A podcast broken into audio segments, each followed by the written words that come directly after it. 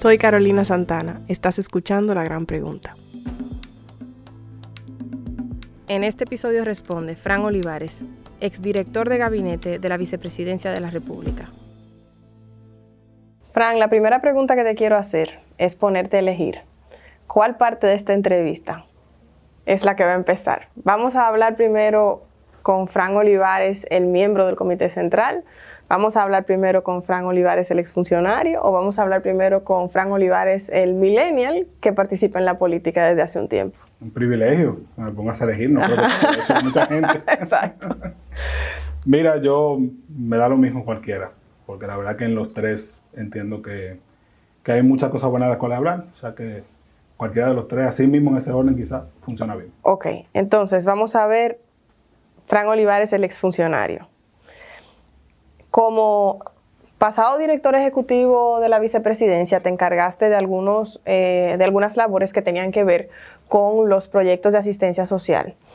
Y recientemente el señor Tony Peñaguaba ha hecho algunas denuncias que tienen que ver con la asignación o con la alegadamente irregular asignación, mejor dicho, de algunas de las eh, partidas de asistencia. Puntualmente, la denuncia consistía en que más de 100.000 personas beneficiadas económicamente o habrían sido beneficiadas económicamente a través del programa Quédate en casa, sin estar en el mapa de la pobreza de la República Dominicana. Voy a citar su declaración textual. Dice, estas vulneraciones representaron una erogación de 1.877.279 mil pesos en transferencias monetarias realizadas a ciudadanos no identificados como pobres. ¿Qué pasó? Mira, no son alegaciones correctas porque no cuentan todo lo que sucedió durante los meses que tuvimos en la pandemia y que llevamos a cabo el programa Quédate en casa. En primer lugar, siempre fuimos transparentes al decir que también se iban a incluir a sectores que estaban en la informalidad, que son personas que antes de la pandemia generaban ingresos, tienen un nivel de vida eh, que no les califica en el mapa de la pobreza, en las calificaciones que tiene el Sistema Único de Beneficiarios, pero al igual que muchas personas en el país se vieron sin recursos una vez inició el, el tema del coronavirus. Entonces también necesitaban la ayuda del Estado y públicamente nosotros dijimos que lo íbamos a incluir y en qué método, bajo qué metodología lo íbamos a hacer. ¿Cuál era esa metodología? Dijimos que íbamos a, habilitar un formulario público por internet, se hizo que se iba a permitir que instituciones, personalidades, cualquier persona eh, interesada enviara listas que se recibieron en su mayoría de manera digital, evidentemente, porque eh, no se estaba recibiendo documentos físicos por, también por el tema del coronavirus. Y esas listas iban a ser procesadas en varias bases de datos para nosotros tener constancia, o la mayor constancia, porque puede que haya eh, un margen de error pequeño, de que esas personas no estaban recibiendo ningún ingreso debido a la pandemia. ¿Cuáles eran esas bases de datos? En primer lugar, verificar que no fueran miembros de un hogar que ya tuvieran el beneficio. Eso lo teníamos porque eh, el primer millón y medio de personas que se entró en, en, Quédate en casa están en la base de datos del Sistema Único de Beneficiarios. Luego verificar que no estuvieran recibiendo un sueldo, o sea, que no estuvieran cotizando activamente en la Tesorería de la Seguridad Social, que no estuvieran en fase, es decir, que no fuera un empleado suspendido y que ya estuviese recibiendo ayuda estatal a través del programa FASE o del programa PATIC, que también fue otro programa que se creó para personas que tenían, eh, que estaban registrados como informales y que tenían préstamos. Okay. Esa es otra base de datos de la que se disponía. Eran los mecanismos. Entonces no podía estar, perdón, ni en el sistema de beneficiarios. No, podía ser miembro de una familia que ya tuviera el beneficio. Ni tampoco en el programa PATI. Ni en PATI ni en FASE, ni en la Tesorería de la Seguridad Social con un sueldo activo, porque eh, aunque muchas personas se quedaron sin empleo, eh, sabemos que hay sectores que se mantuvieron operando, como las farmacias, los supermercados y otros más. Luego fueron entrando en operación otras, otros grupos. Esas bases de datos, nosotros cada vez que hacíamos, procesábamos un pago, volvíamos a procesar el, el, conjunto completo de las personas que formaban parte de Quédate en Casa, las procesábamos por esa base de datos para nosotros, si habían personas que habían entrado, por ejemplo, a fase en los últimos 15 días, desde el último pago, bueno, pues había que, sacarlos de quédate en casa para que no tuvieran una duplicidad de, de beneficio por parte del Estado. Entonces, entre esas eh, 101 mil personas a las que hace referencia Tony Peñaguaba, no hay un esfuerzo, digamos que general, eh, para esa parte poblacional de beneficiar a compañeros del PLD. No, no lo hay, no lo hay. No, totalmente que no. Porque además esas esos listados en su mayoría vinieron de organizaciones con las que yo creo que nadie tendría ningún tipo de cuestionamiento. Te estoy hablando de, de sindicatos, de acroarte, listados de asociaciones de camareros, asociaciones de, domésticas, asociaciones de saloneras también. Y al final de cuentas creo que la mayor evidencia de que, de que no hubo ningún tipo de intención política con esto es que el Partido de la Liberación Dominicana ni ganó las presidenciales ni ganó tampoco en ninguna de las, de las muy pocas de las localidades. Eh, donde habían elecciones el 5 de julio. Bueno, hay veces que esfuerzos clientelares no bastan.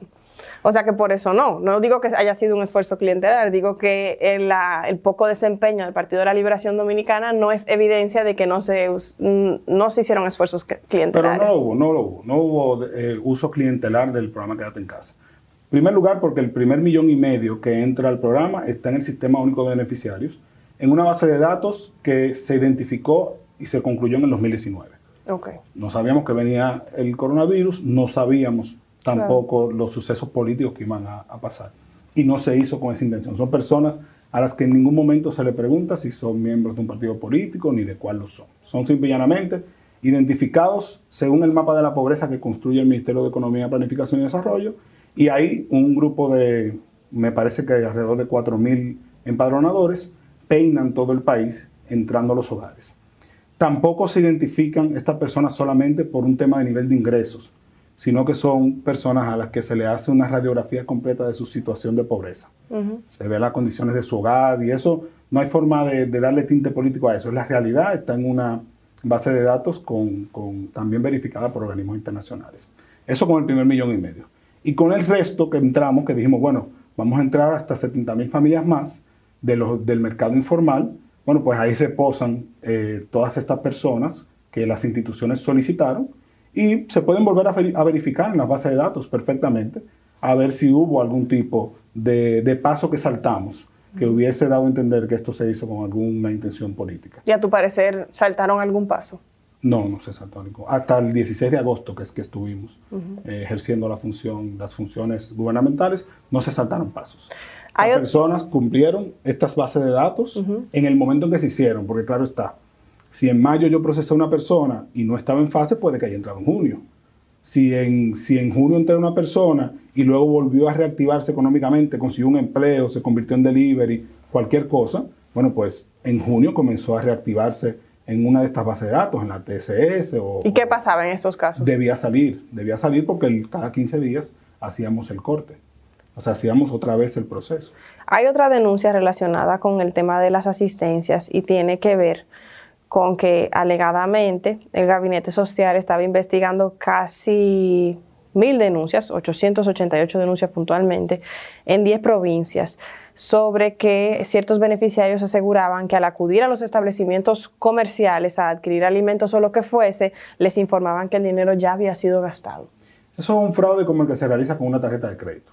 Okay. En el sentido de que les roban la información a las personas y eh, bandas de delincuentes organizadas se entra en contubernio con alguno de los colmados o centros comerciales que forman parte del sistema y tan pronto se enteran que ya se hizo el depósito, eh, utilizan el beneficio antes de que los titulares lo utilicen. Eh, no es que no sucediera antes, sucedía menos antes de quedarte en casa porque el monto era muy pequeño, o sea, 825 eh, pesos, que era lo que recibía como básicamente una persona en el programa Progresando con Solidaridad, ese era el monto básico no era atractivo para que delincuentes hicieran este tipo de, estafas. Pero una vez se convirtieron estos 825 en 5 mil y 7 mil pesos en plena pandemia, bueno, pues las bandas organizadas toman interés en esto. Y hay que tomar en cuenta que en, pocos, en pocas semanas tuvimos que entrar colmados, comercios, para suplir la demanda de duplicar prácticamente la cantidad de beneficiarios y quintuplicar los montos. Y estos colmados no, no se hicieron, se, se liberaron algunos requisitos que en otras condiciones sí hubiésemos cumplido para que entraran. Algunas revisiones y verificaciones. Por la prisa para dar eh, respuesta, tuvimos que hacerlo así. Pero en otras condiciones, el, entrar un colmado al, programa tiene una gran cantidad de requisitos y de tiempo. Entonces, esto es una estafa, igual como la hacen con tu tarjeta de crédito, con la mía. ¿Y qué medidas se tomaron a partir de esas denuncias? En el momento, las medidas que nosotros tomamos fue suspender estos comercios y someter a la justicia. Hicimos una investigación y sometimos a dos grupos que encontramos, entre los cuales había un empleado de la administradora de subsidios sociales de, una delegación que estaba también involucrado. Estas personas fueron sometidas, pero al ser sometidas ya queda como un tema del Ministerio Público. A la administradora de subsidios sociales le queda como, como herramienta para disminuir esto, suspender el colmado, es decir, que quitarle el verifón al colmado y estos comercios pierden más por lo menos, porque en realidad tienen un negocio asegurado con, el tema de, los, de las transferencias monetarias condicionadas y al involucrarse con estas bandas delincuentes y suspendérseles, pierden el beneficio en el, en el, largo plazo. Aún entendiendo lo que nos has explicado del programa Quédate en casa en la pregunta eh, anterior, hay un comentario de Tony Peñaguaba que deja entrever la posibilidad de una actividad clientelar. Y es cuando él dice, y después de julio, como si la pandemia hubiese terminado, las asignaciones cayeron.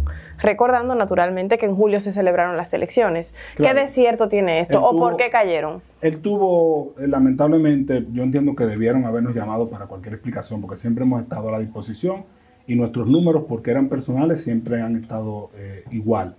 Eh, pero es lógico que si nosotros anunciamos esto en abril, 23 de abril, lo anunciamos públicamente, lo más lógico es que la mayor cantidad de solicitudes llegaran en mayo y en junio. Y que a nosotros llegara al tope que se estableció, que era de 1.570.000, bueno, pues tenemos que, detenernos.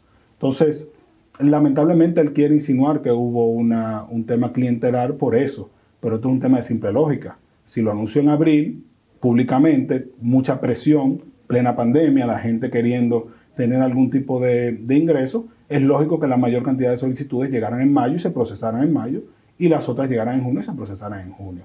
Pero como te, he dicho anteriormente, no hubo uso político ni clientelar, de todas estas ayudas y las evidencias están ahí. Las personas que lo recibieron eran en realidad personas que lo necesitaban. Ok, pero ¿por qué él dice las asignaciones cayeron? Sí, sí, lo, que tú me dices que llegaron al tope. Y él dice que se disminuyeron. Claro, no, se asignaron más, porque no había espacio para asignar más. Entonces no es una disminución, es simplemente que, se mantuvo en el tope. Se mantuvo en el tope. Ahora, a partir de julio quizás se observan mil, mil quinientos, de, pero son sustituciones, son personas que como te decía antes, al procesar en la base de datos de fase, si salían porque estaban en, en fase, yo tenía espacio para sustituirlo por alguna de las otras solicitudes que no había podido satisfacer. El PLD ha hecho un requerimiento al actual gobierno de que cesen los señalamientos acerca de potenciales o alegados eh, manejos inadecuados de la cosa gubernamental. Hay temor en el partido de que ahora se sepan cosas que no le conviene a la imagen de él que una vez fue el partido oficial por más de 16 años? No, no, no creo que sea un tema de un temor por eso. Yo creo que esa declaración vino a raíz de que la visita del presidente Abinader al presidente Medina y al comité político en pleno, en, comisión, en la casa presidencial del PLD, eh, él fue con un tono conciliador, un tono de cooperación que mm, hacía disonancia con la forma como otros funcionarios designados o algunas figuras del partido ahora oficialista se estaban expresando públicamente. Entonces lo que se le ha solicitado, mira, no, no deje unas informaciones solamente eh, por salir en el periódico, por tener un titular. Sometan los casos porque no tenemos inconveniente en dar respuesta en los espacios donde deberían darse las respuestas, que ya sea en un caso de, que amerita el Ministerio Público, bueno, el Ministerio Público. Pero también las instituciones tienen todo la prerrogativa de llamar a un exfuncionario y presentarlo en la institución y pedirle cualquier información. Es lo que nos pasa a nosotros con el tema de, con, el tema de en casa. Yo habría preferido que Tony Peñaguaba, bueno, nos llamara y nos preguntara antes de hacer la rueda de prensa. Si luego él entiende que la respuesta no le satisfizo y que él tiene méritos para una rueda de prensa, bueno, está en su derecho, está en todo su derecho. Pero debe estar fundamentado lo que se dice, que es lo importante. Eh, por lo demás, las informaciones que se presenten en, la opinión pública, bueno, son de la prerrogativa de, esos funcionarios, pero no podemos eh, dejar de decir que distan de la manera como el presidente Abinader trató al comité político en esa reunión, que fue buscando cooperación, buscando de alguna manera gobernabilidad Y el comité político le respondió de la misma manera, aceptando lo que él planteó en esa reunión. ¿Qué él planteó en esa reunión? Primero planteó apoyo en cuanto a las medidas que él va a tomar por la crisis del coronavirus. Él explicó eh, lo que él estaba tratando de hacer, de aumentar las pruebas, de disponer de, más espacios para unidades de cuidados intensivos. Hablaron de la ciudad de la salud, que él reconoció que es una gran obra del presidente Medina, que él la va a concluir, evidentemente. Y también le pidió apoyo en cuanto a la parte de la crisis económica que se avecina, que ya comienza a verse pero es evidente que el país va a tener una situación económica, al igual que todos los países del mundo, que va a requerir que algunas medidas no, se, no sean torpedeadas por la politiquería, sino que eh, haya un espíritu de colaboración como país. Y finalmente también habló del tema de la educación, que mm. aunque se han tomado ya algunas medidas, eh, hasta que en noviembre no se inicie la, la parte que ha planificado el Ministerio de Educación, no sabremos qué tan efectivo es. Y crea mucha mucho desconcierto en los padres y él también pidió, explicó un poco cuál era el plan. Esos fueron los grandes tres temas que él trató ahí. Cómo reactivar la economía en la creación de empleos, habló de lo que tenía como plan en Pedernales, eh, que es construyendo sobre el plan, el master plan que, dejó el Ministerio de la Presidencia mientras estuvo Gustavo Montalvo. Eh, también habló sobre Manzanillo, que es un tema que, se ha tratado muchas veces en varios gobiernos, no solamente antes del presidente Medina también. Y también conversó un poquito de sus ideas para Miches, que también son espacios donde él entiende que, pueden generarse empleos y reactivar un poco la economía acerca de las denuncias realizadas sobre lo que tiene que ver con la vicepresidencia, que sé que es lo que principalmente te incumbe, hay una posición eh, pública por parte de la pasada vicepresidenta Margarita Cedeño. ¿Podrías, eh, como miembro de su equipo, refrescarnos cuál es la posición de la pasada vicepresidenta sobre ese tema? Sobre el tema de las declaraciones de... sí, de Tony Peñaguaba en cuanto al manejo de... Bueno, eh, eh, se hizo una respuesta como equipo en realidad, como equipo del gabinete social. Eh, obviamente verificada por ella y certificada también en cierta manera por ella, porque fue el trabajo que se realizó. Ella presentamos las ruedas de prensa que ella públicamente explicó cómo se iba a hacer la parte de, de la participación de, estos, de estas personas del mercado informal en Quédate en Casa y también se reiteró eh, las explicaciones bien puntuales que ella dio eh, sobre cómo funciona el sistema único de beneficiarios, que no era una institución muy conocida. Pero ella no dio una declaración ella, Fuera de la, de la declaración escrita, que, que, es el informe del equipo, eso, eso fue lo que ella planteó. Pero ella firma. No la firma, pero es su equipo y está verificada por ella. Ahora sí te digo algo. Quédate en casa debe ser uno de los programas. Quizás ahora no se puede apreciar así pero en algún momento cuando ex post se pueda analizar, que debe generarle más orgullo a la administración pública y al país, porque fue un programa totalmente hecho en República Dominicana. No, no requerimos la participación de, ni le pagamos organismos internacionales para esto, ni tampoco eh, fue todo un equipo de jóvenes profesionales, sobre todo jóvenes eh, y grandes personas, que trabajamos en ese programa de por lo menos cuatro o cinco instituciones del Estado.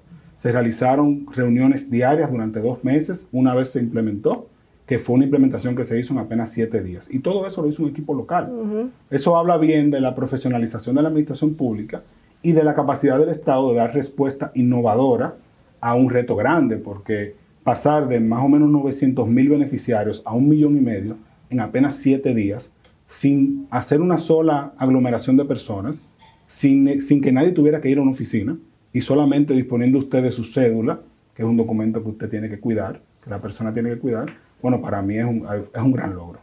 En lo que sí coinciden Tony Peñaguaba y la pasada gestión de esos programas, incluidos tú y la pasada vicepresidenta, es en la posibilidad de crear un Ministerio de Protección Social. También se ha hablado de la posibilidad de crear un Instituto de Protección Social y no un ministerio. ¿Podrías contarnos un poquito de qué se trata esa iniciativa y por qué se entiende o se entendería que es positiva para la institucionalidad y para el desarrollo de la política de protección? Mira, es un tema que se ha debatido por muchos años. Eh, normalmente la creación de un ministerio tiene sus dificultades políticas porque se entiende que lo que se está haciendo es agrandando el Estado, creando instituciones que no son necesarias. Pero en el caso de un posible ministerio de desarrollo social o de protección social, ya sea el nombre que se le dé, eh, no habría que aumentar inversión porque es reorganizar la parte de la protección social que es lo que nosotros habíamos discutido cuando éramos gabinete social, con, con la CEPAL, con el Programa de Naciones Unidas para el Desarrollo, y fue el proyecto que la doctora eh, le conversó a la vicepresidenta Raquel Peña antes, eh, durante la transición, y también se lo comentó a Tony Peñaguaba en la reunión de transición que hicimos. Eh, hay la voluntad política de parte de las nuevas autoridades de que esto se implemente paulatinamente y es un proyecto que beneficiaría porque agilizaría mucho la gestión de la protección social. Y vuelvo, y vuelvo y reitero, sin necesidad de aumentar presupuestos ni de, ni de, tampoco hacer grandes inversiones nuevas. Ahora bien, va en línea también con lo que internacionalmente sucede, que se le da categoría de ministerio a este tema, eso le da también más visibilidad política y también facilita la ejecución centralizada del presupuesto, que es parte también de lo que se busca. Yo entiendo que crear un instituto debe estar fuera del debate porque eh, cuando tú creas un instituto normalmente estás hablando de descentralizar y en este caso no entiendo que la descentralización funcional sea lo que, lo que sea necesario, sino convertirlo en una institución centralizada de mayor jerarquía, que sería en este caso el ministerio. Y, yo creo que cuenta con todo el apoyo de la sociedad. Lo único que habría que esperar el timing, el momento específico para que el presidente someta un proyecto como ese, que entiendo que también lo someterá cuando someta el proyecto para el Ministerio de Vivienda, que es otra, otra propuesta que ellos están planteando. Yo creo que tras haber hablado con Frank Olivares, el exfuncionario, ahora podemos hablar. ¿eh? Nos movemos a otro. Ajá, ahora vamos a hablar con Frank Olivares el miembro del Comité Central. Al día de grabar esta entrevista, han pasado pocos días de la renuncia del diputado Víctor Suárez, producto de lo que parecería ser eh, un enfrentamiento con Danilo Medina. Lo califica de dictador y dice que no se puede estar en un partido en el que no se puede disentir. ¿Se puede disentir en el PLD de Danilo Medina? Totalmente, se puede disentir. Se puede sentir porque yo tengo 12 años en el Partido de la Liberación Dominicana y ya casi cumpliéndose un año de la salida de, del expresidente Fernández y la conformación de su organización política, siempre ha habido espacios, se han mantenido espacios donde uno puede presentar eh, las ideas que tiene y, los disensos que tiene. Disensos que evidentemente en la metodología como la pensó, Juan Bosch tienen su proceso tienen su proceso, tienen su respeto a la disciplina partidaria, tienen su respeto a la jerarquía, porque hay que recordar que Juan Bosch formó un partido pensando en el sacerdocio y en la milicia, en los militares. Cuando Juan Bosch sale del PRD, una de las cosas que él reclama es que no encontró la disciplina suficiente para que ese PRD defendiera la presidencia perdida por Juan Bosch mediante el golpe de Estado. Y cuando él crea el PLD, luego de recorrer los partidos de Europa del Este, eh, y, ver toda la experiencia comunista, imbuirse de ella, él encuentra en la disciplina un factor fundamental para que el partido pudiera mantener su esencia. Y creo que es una de las cosas que siempre se le ha eh, resaltado al Partido de la Liberación Dominicana. Al contrario, creo que los miembros del Partido de la Liberación Dominicana, muchos, han tenido la oportunidad, aún siendo funcionarios de Danilo Medina, aún ejerciendo eh, diputaciones, y puestos congresionales o municipales eh, aupados por miembros del comité político y apoyados, ¿no? Eh, han tenido la oportunidad de manifestarse públicamente en contra de decisiones del comité político y no han sido ni tocados ni sancionados por eso. Soy Carolina Santana, estás escuchando La Gran Pregunta. Quiero que hablemos de esa visión de que la disidencia es posible en el PLD, en la forma en la que, según presentas, lo habría concebido Juan Bosch. Y hablas de dos entidades y de dos sistemas muy poco democráticos. La milicia, donde la disidencia es literalmente castigada, y el sacerdocio, donde la democracia muy poco importa en las instituciones e-, eclesiásticas, por decirlo eh, así. Es decir, estas no son entidades caracterizadas por un predominio del demos. O sea, si ese es el PLD, entonces realmente hay un tema de disidencia, de problema con la disidencia. El ejercicio de la disciplina partidaria se inspiró en esas dos instituciones. Pero en el resto de las decisiones estableció un método. Juan Bosch estableció el método de cómo se discuten los temas, de cómo se va de lo general a lo específico y de cómo el partido debe tener espacios para esas discusiones democráticas, evidentemente, porque Juan Bosch fundó una institución democrática y para la democracia y el PLD lo que ha hecho es aportar a la generación de un, de un país en democracia. ¿No te parece que el PLD del 2020 es un PLD excesivamente cupular? Un PLD eh, que no logra aceptar diferencias sustanciales en sus mismas entrañas y que por eso se fue una parte del partido, eh, que enfrenta a la prensa de una forma eh, tan incisiva que parecería tener un problema con su libertad. O sea, no, te, no, no sientes que estás en un, un, partido y frente a un partido que la cúpula se ha comido ese espacio de discusión. Lo que pasa es que 16 años, 16 años de gobierno, de gobierno que hemos tenido, 16 años, eh, se descuidó la tarea partidaria. Se descuidó totalmente. O sea, es uno de los grandes errores que ha cometido el Partido de la Liberación Dominicana y esos espacios que debieron haber tenido más contacto con la ciudadanía, más contacto con los medios, más un contacto productivo, productivo para ambas instituciones, para, para el que va y para el que viene, se descuidaron totalmente. Eso, eso es innegable. Y la cúpula del partido se quedó al mando de, casi todas las decisiones por un tema de practicidad y por un tema de mantenernos en la tarea de gobernar. Ahora, el comité político, si es medido desde el punto de vista de si eso fue exitoso, hay que reconocerlo que sí, porque fueron 16 años de triunfos. Y al final de cuentas, las instituciones, nosotros debemos juzgarlas por el balance final, no por haber perdido una sola vez. A un equipo de, de básquetbol usted no lo juzga porque perdió un campeonato, si acaba de ganar cinco en línea o cuatro en línea. O sea que en realidad hay que, hay que verlo en su contexto.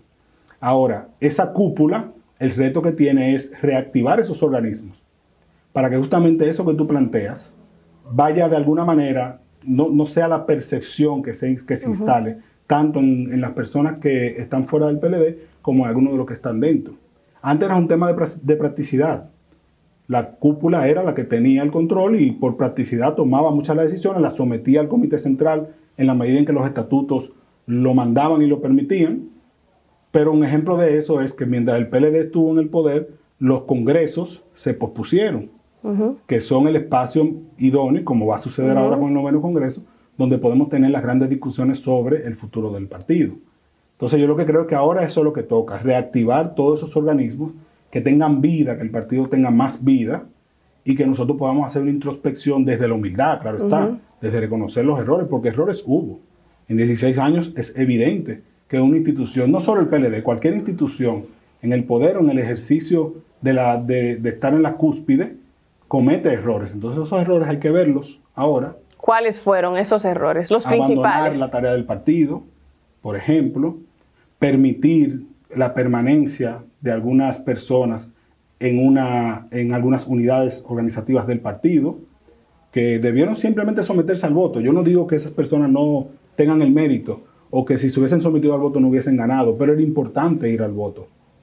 Es importante que los presidentes municipales no permanezcan tanto tiempo en el mismo puesto sin someterse al voto.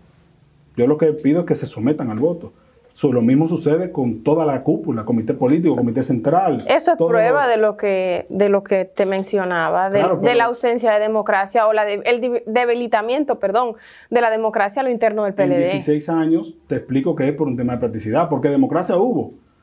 Cuando en el 2013, en el 2011, perdón, se decide eh, tener por un periodo más a las autoridades partidarias, no fue una decisión del comité político fue una decisión de las bases porque se hizo un plebiscito donde votaron más de un millón de PLDistas y dijeron que sí, eso es democracia. Porque no se les dijo, ah, el comité político se va a mantener igual, se va a mantener el mismo presidente, se va a mantener el mismo secretario general. No, vamos a someter, porque lo democrático es eso, vamos a someter un plebiscito. De que se mantengan, en lugar de presentar candidaturas. Claro, en ese momento, por practicidad del momento político que se vivía. Venían unas elecciones, 2012, y el partido necesitaba enfocarse en el objetivo de ganar las elecciones. Entonces, en ese momento, 2011, el Comité Político hizo una propuesta aprobada por el Comité Central Democrático y luego sometida a las bases. Y el 67% votó a favor. Ahora, si el 67% hubiese votado en contra y el PLD de entonces, ese comité político, denegaba de esa, de esa decisión, entonces era un PLD autoritario, sin ninguna, sin ninguna duda. Pero yo estoy seguro que si el voto hubiese sido no, bueno, pues organicemos unas elecciones para comité central, para secretario general, para presidente del partido. Ahora, luego de 16 años en el poder, en los cuales se descuidó la tarea partidaria, creo que una de las líneas fundamentales de discusión en el noveno Congreso, que, que apenas va a iniciar ahora en octubre, es justamente eso. Es justamente eso. ¿Cómo mantenemos al partido renovando o confirmando su confianza en las autoridades que le dirigen? Sea presidente, secretario general, comité político, comité central, presidentes municipales, provinciales, a toda la estructura. Y ya el presidente Medina ha dicho que el, partido no puede elegir una secretaria general o un secretario general o un presidente o presidenta que tengan proyectos políticos, que tengan proyectos presidenciales inmediatos, o sea, el siguiente término, sino personas que se dediquen 100% al partido. Formas parte de la comisión organizativa del Congreso. ¿Cuándo se va a celebrar ese Congreso? ¿Cómo funciona? ¿Y qué se va a decidir ahí? Mira, el Congreso está en principio planificado para iniciar la primera semana de octubre y concluir su parte, digamos, filosófica el 15 de diciembre y a partir de ahí em, establecer un calendario para la parte electoral. Eh, todavía no se ha decidido 100% cuál es ese calendario, sino que comenzamos ahora a hacer las reuniones para eso. Eh, ¿Qué se decide ahí? Se decide toda la parte que guía al partido, sus estatutos, su declaración de principios, que establecen su línea ideológica, eh, también eh, cuál es la relación hacia del partido hacia la sociedad y también su relación con el tema de la tecnología, que es una innovación, hablar sobre cómo la tecnología influye en, la, en el ejercicio político partidario, y también se establecen estrategias de conexión con la sociedad a través de la parte organizativa. ¿En qué sentido de la tecnología? Por ejemplo, voto automatizado en unas primarias. No, sino como el partido también se suma a la parte tecnológica, a ser un partido más digital, a tener eh, que sea más fácil el acceso de la gente a través de plataformas digitales, pero también como eh, las redes sociales y todo el, el, cambio tecnológico que ha tenido la sociedad influye en la forma en la que el partido se relaciona con, con los votantes, con los electores, con en ese Congreso, Fran, se van a determinar las nuevas autoridades del Partido de la Liberación Dominicana, puntualmente su presidencia y su secretaría. ¿Se me queda alguna autoridad que va a ser determinada en ese Congreso? También luego va a votación el resto de la estructura, eh, los miembros del Comité Central. Y luego cuando se instale ese nuevo Comité Central, elegirá el, Comité Central un comité político. Y también se debe determinar el, el tema de las presidencias de municipios, de circunscripción, provincia, de provincias, seccionales. ¿Cómo se determina eso? Ese, ese formato es parte de lo que el Congreso somete como, como formato al Comité Central para aprobación. ¿Y cómo se hace ahora? voto universal, ah, Ahora se hace por voto universal. Sí, se ha hecho, en la anteriormente se ha hecho por voto universal, pero como te digo, hay muchos años eh, con la misma estructura porque no se han hecho estas elecciones. Eh, con excepción del 2013 que se eligieron miembros del Comité Central, pero porque se amplió el Comité Central, no porque se sustituyeron. Y las membresías al Comité Político, ¿cuántas realmente quedan disponibles? Aparte de las que se presentan como disponibles, pero realmente son para los de siempre. Mira, sujeto a que eso sufra algún cambio, que no creo, el comité político completo debe elegirse desde cero. ¿Y los miembros de siempre del comité político? Cristina Lizardo. Tienen todos que someterse a la votación. A una votación que hace el comité central. ¿Cuántas sillas del comité político están ocupadas ahora mismo? Bueno, ahora mismo están ocupadas 33 sillas, eh, pero ya no va a importar cuántas estén ocupadas ahora mismo, porque no se van a elegir las que falten. Se van a elegir todas. Se van a elegir todas. O sea, que es indiferente si hay dos libres o no. O sea, eh, la lógica de lo que establecen los estatutos, lo que busca es que se elija un comité central que, tiene, que también puede modificarse porque dentro del Congreso se pueden aprobar algunas modificaciones. Por ejemplo, ahora mismo los diputados en su ejercicio son parte del comité central sin tener que ir a la votación. Pero hay una, un reclamo que yo veo válido, una, solicitud más que un reclamo, de los, de los que dirigen eh, instituciones municipales, es decir, alcaldes y directores municipales, de también ser miembros del Comité Central mientras estén en sus funciones. Eso podría someterse a la votación de, las estructuras y si se aprueba, bueno, pues ampliaría el Comité Central. Una vez instalado ese Comité Central, muy probablemente el año que viene, inicio del año que viene. Entonces ese comité central elige un nuevo comité político. Mencionabas una locución del presidente Danilo Medina que se filtró y hay una parte de esa locución en la que el presidente Danilo Medina dice Trato de citar textualmente, pero la calidad del audio puede hacerme equivocarme en una palabra u otra sin que ello, sin que por ello se cambie el sentido. Dice, y cito, todo el mundo estaba acomodado, compañeros que tenían salarios de 80 y 90 mil pesos que ahora cuando vayan al sector privado se darán cuenta de cuál es su verdadero valor en el mercado laboral de la República Dominicana, inconformes, inconformes, familias completas recibiendo cheques y había que rogarles para que hicieran el trabajo que el partido requería.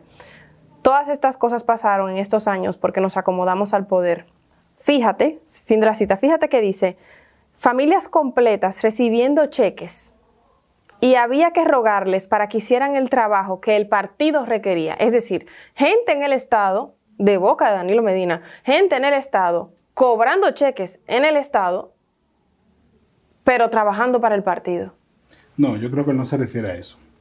Él se refiere a que personas que han sido del partido siempre, que llegaron al poder con Leonel Fernández en el 2004 o con Danilo Medina en el 2012, que se les nombró, ya sea por decreto o por alguna institución que le nombró, lo nombró a esa persona y nombró a familiares, dejaron de hacer el, el trabajo partidario. Dejaron de hacer el trabajo partidario, a pesar de que en un momento lo hicieron para llegar al poder. Entonces, ¿qué pasó? Si tú sabes muy bien que el trabajo partidario también fue parte de la razón por la que llegaste a un puesto público, porque seamos sinceros, la vocación de un partido es llegar al poder y la vocación de las personas que forman parte de un partido es luego ser parte del gobierno que se crea. Eso es lo lógico. Entonces, en este caso, personas que hicieron política y que luego llegaron y obtuvieron un trabajo para ellos, para sus familiares, y que, que más allá de que tengan o no las capacidades, no, no puedo juzgarlo luego no quisieron hacer el trabajo partidario. Había, como él bien dice, que rogarles que hicieran el trabajo. Entonces, ¿dónde está la lealtad a la institución? Y yo te digo una cosa, el lema del PLD es servir al partido para servir al pueblo. Y la gente lo que debe entender de ese lema es que el que no sirve en lo poco no va a servir en lo mucho.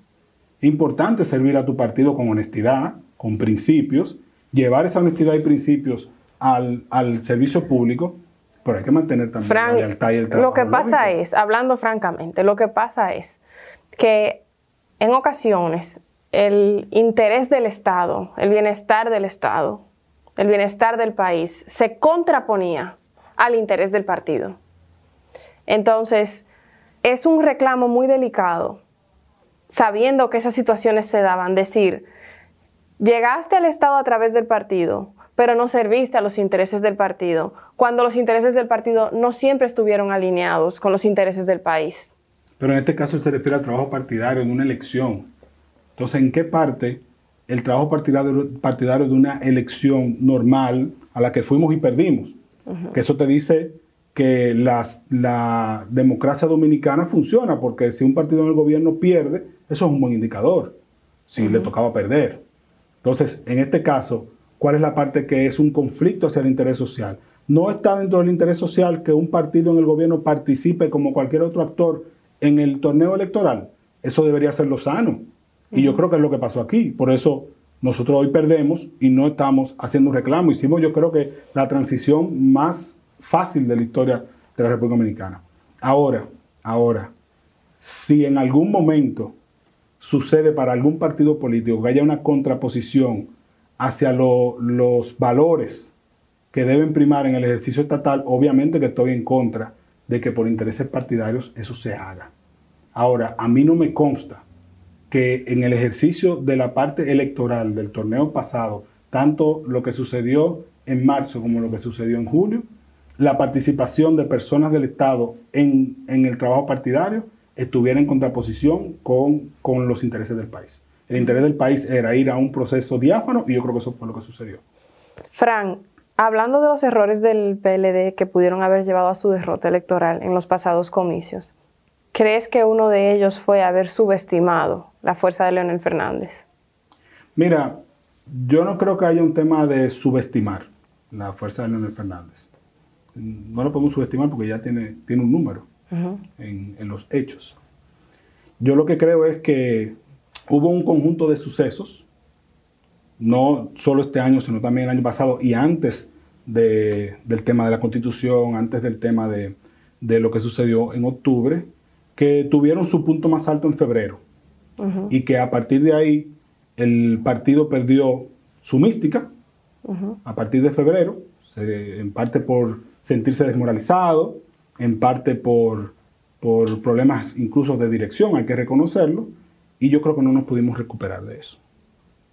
Yo, eso es lo que yo creo. Yo creo que en el, entre el 2000, finales del 2018 y 2019, el Partido de la Liberación Dominicana hacia lo interno tensó mucho la cuerda y creó tensiones en la sociedad. Que cuando explotaron primero en octubre, con lo que sucedió con las primarias y la salida de Leonel Fernández, bueno, la sociedad dijo, es un problema partidario. Le prestó atención, pero no se preocupó tanto.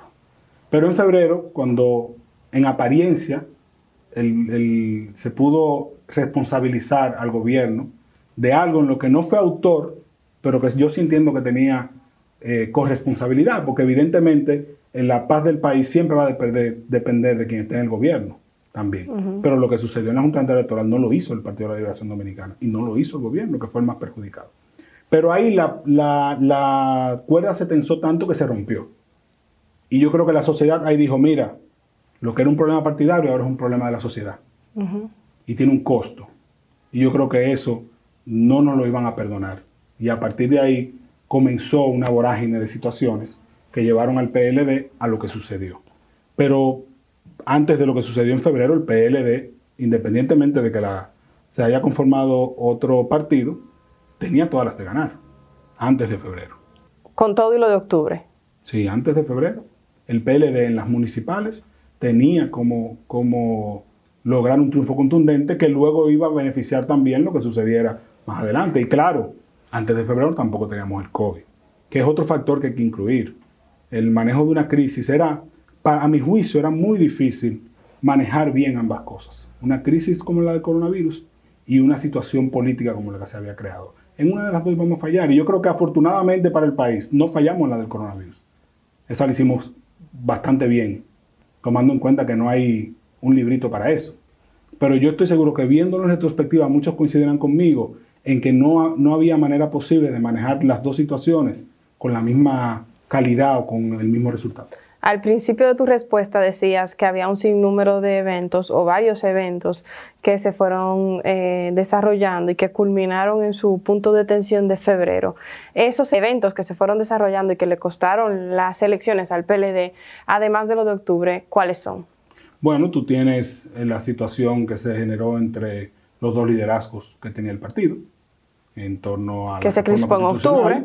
Ah, bueno, sí, lo de la, reforma, constitucional la situación que se generó en el Congreso, marchas, tema de, militares, también, esas son situaciones que en, quizá en el momento, en el calor del momento, la sociedad dijo, bueno, es un problema entre compañeros de un partido que lo resuelvan ellos. Por eso te preguntaba que si estimas que subestimaron, valga la redundancia, a la fuerza de Leonel Fernández. No, porque, no, porque fue, fue, contra esa facción que la tensión eh, se generó, ¿no? Sí, pero si bien él es un factor, el resultado electoral no fue el que fue solamente atribuible al hecho de que él haya formado otra organización política. Sin los otros factores eso no hubiese eh, sucedido, que es, mi, es la tesis que te planteo.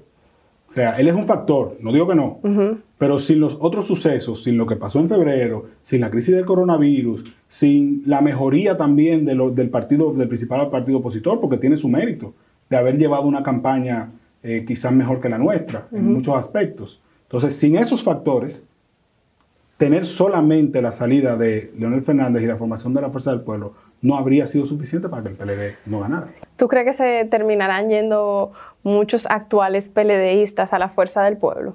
Yo creo que se van a ir muchas personas hacia la Fuerza del Pueblo, pero no un porcentaje significativo de la matrícula del Partido de la Liberación Dominicana. Es decir, eh, aunque el padrón nuestro requiere revisión, si tomamos las votaciones de marzo y de, y de julio, el Partido de la Liberación Dominicana tiene un millón y medio de votos, eh, eh, de votos fuertes, por decirlo de una manera. O sea que si se van mil, si se van dos mil, no, en el porcentaje no es un número significativo. Se va a ir gente valiosa, que lo lamentamos, pero también se va mucha gente que simple y llanamente se mueve hacia donde el barco yo entienda que, que recibe más viento. Y a esas personas, siendo sincero, no es lo que el PLD necesita para reconstruirse, renovarse y volver al poder.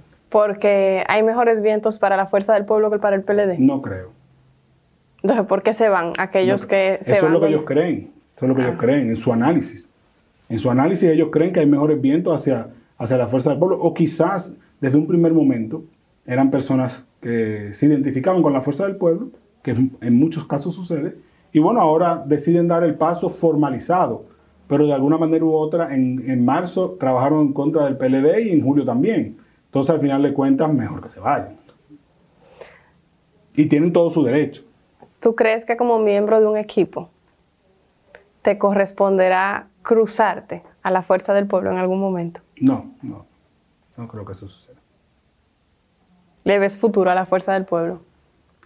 Como actor político, si hace su trabajo, obviamente tiene un espacio en el sistema político, creo que sí. Y, los partidos, cuando surgen con una ideología clara, tienen, eh, aportan a la democracia. Ahora bien, eh, la fuerza del pueblo tiene que definir su identidad dentro del sistema político, que no la tiene ahora mismo. No la tiene porque ahora mismo son expeledeístas no, no, tienen una identidad propia. Entonces, si, si su único deseo era sacar al PLD del poder y ahora que no vuelva, eso no es una ideología que aporta al sistema político dominicano, no le aporta a la democracia. la Fuerza del Pueblo tiene que identificarse, es un partido de derechas, es un partido de centro derecha. Ahora tenemos un grupo de personas que se acaban de ir del PLD, que es el partido que más está hacia la centro izquierda de la ideología política dominicana, y se están yendo a un partido bastante conservador como la Fuerza del Pueblo. Y eso debe tener alguna, algún tipo de disonancia en las ideas de estas personas que se fueron. O sea, eh, lo que van a apoyar allá no es lo mismo que, que, hubiesen apoyado como PLD. Entonces, ¿cuál es la ideología política de la Fuerza del Pueblo? Y ellos tendrán su congreso y lo definirán. Pero ahora mismo ellos tendrán que definir su identidad que no le aporta nada al país, que, su, que lo único para lo que se formó la Fuerza del Pueblo sea para que el PLD saliera del poder y no vuelva. Eso no le aporta nada a la democracia americana. ¿Tiene futuro el PLD? Tiene mucho futuro el PLD, porque las instituciones están por encima de las personas. Entonces, si Juan Bosch formó un partido con cimientos fuertes, si el comité político recibió de Juan Bosch y le imbuyó al resto de la institución esos cimientos, el PLD debe permanecer y debe superarse y volver a ser un partido conectado con la sociedad dominicana. Para eso las personas tenemos que trabajar, obviamente. Pero la institución tiene sus cimientos firmes. La institución debe permanecer más allá de las personas. La juventud, como tú, realmente tiene futuro en el nuevo mm. PLD dividido, por decirlo así. El Partido de la Liberación Dominicana, una de las cosas que no, que no pudo presentar como carta credencial hacia la sociedad, es que durante sus años en el gobierno formó a la generación de jóvenes más conectados, preocupados y yo diría involucrados en la gestión de la cosa pública. Todas las instituciones del Estado, el PLD las llenó de gente muy talentosa, que yo creo que en algunos casos muchos, por la inactividad del partido, no encontraron cauce hacia dónde llevar sus inquietudes políticas y se fueron a la oposición. Pero hay muchos otros más que están involucrados y participando y listos para aprovechar ahora la oportunidad de renovación de la de la estructura para asumir puestos dentro de la estructura. Entonces yo creo que la oportunidad está. Lo que eh, todos estos jóvenes, que hay muchos, me consta, muchos son grandes amigos, ahora tienen que hacer el trabajo político, porque también te digo, como te digo una cosa, te digo la otra. El trabajo político no se hace solo. Hay que ir, hay que visitar, hay que tener contacto con los compañeros, hay que estar en contacto con la gente, hay que cogerle el teléfono a la gente, responderle los mensajes. Eso es parte del trabajo del político.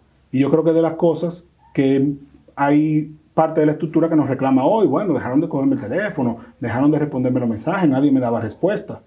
Pero ahora nosotros tenemos que retomar ese contacto y, aún volvamos al poder, mantenerlo. En las últimas dos preguntas de esta entrevista, Fran, no quiero hablar ni con el político, ni con el PLDista, ni con el exfuncionario. Quiero hablar contigo. Quiero saber ¿Cómo ve Fran Olivares el futuro? El país tiene que asumir compromisos firmes en algunos temas. en lo que no importa el partido del que usted sea, no importa su ideología política, no importa, tenemos que avanzar. Y ya tendremos espacio para discutir, para, para hasta pelear si es necesario en otros temas. Pero en la parte de lo que corresponde al desarrollo económico, a la mejora de la institucionalidad, en lo que corresponde a la protección social, son temas en los que tenemos que ponernos de acuerdo en un 100%. A la, a la educación, al, recuperar el pacto eléctrico también, porque tenemos que mantener esos, esos ejes. Son temas en los que tenemos que tener acuerdos firmes como sociedad. Y que eso se vislumbra a 10, a 20, a 30 años, porque la República Dominicana, antes de la pandemia, su próximo paso era ser un país con la conformación sociodemográfica de un país del sur de Europa. Y nuestro objetivo debe ser tener un país como España, un turista por habitante, que eso genera bastantes recursos, tener un Estado que proteja a sus ciudadanos en salud, en educación, en todos aquellos temas, y que para eso hay que tener recaudaciones, pero a la vez necesitamos que el ciudadano confíe que esas recaudaciones son bien utilizadas, y entonces cuidar la institucionalidad. Entonces yo veo un país así, un país que se pone de acuerdo en los temas que son el tronco de, de la sociedad, y luego en los demás, bueno, pues nos vamos poniendo de acuerdo, los vamos discutiendo, las distintas fuerzas vivas de la nación van discutiendo los temas y se van y vamos llegando a un acuerdo, pero sabiendo que nosotros tenemos que mantener la estabilidad económica, recuperarla, porque la hemos perdido ahora por el COVID, y, y, que se mantenga en el largo plazo sin importar el partido que esté, que nuestro sistema democrático va mejorando, más institucionalidad, poco a poco, sabiendo que, que no, no podemos hacer los cambios de un día hacia otro. Y tercero, que la gente se siente incluida en el desarrollo económico, porque no podemos generar recursos solamente para los de arriba. Tenemos que incluir a las personas en el desarrollo económico y hacerlas partícipes de lo que nosotros le llamamos progreso. ¿Y qué haces hoy por un mejor mañana, por un mejor futuro? Participar de la política. ¿Crees que no hay suficientes jóvenes participando? Creo que hay mucho talento que están sentados afuera algunos criticando, algunos solamente observando, algunos indiferentes, y lo que tenemos que hacer es participar. los verdaderos cambios se logran adentro. Eh, yo que estuve eh, bastante tiempo, eh, me siento orgulloso de muchas cosas que sé que, que, cambiaron para mejor en la República Dominicana, porque no podemos dudar que hay luces y sombras en todos los gobiernos, en todos los países siempre habrá luces y sombras, pero en la medida en que sepamos que por lo menos siempre vamos avanzando, tenemos esperanza de que el, país será siempre mejor. Entonces, eso se logra desde adentro. La, la gente tiene que participar. Gracias, Fran. Gracias a ti. Acabas de escuchar a Fran Olivares en La Gran Pregunta. Puedes ver la entrevista en el canal de YouTube.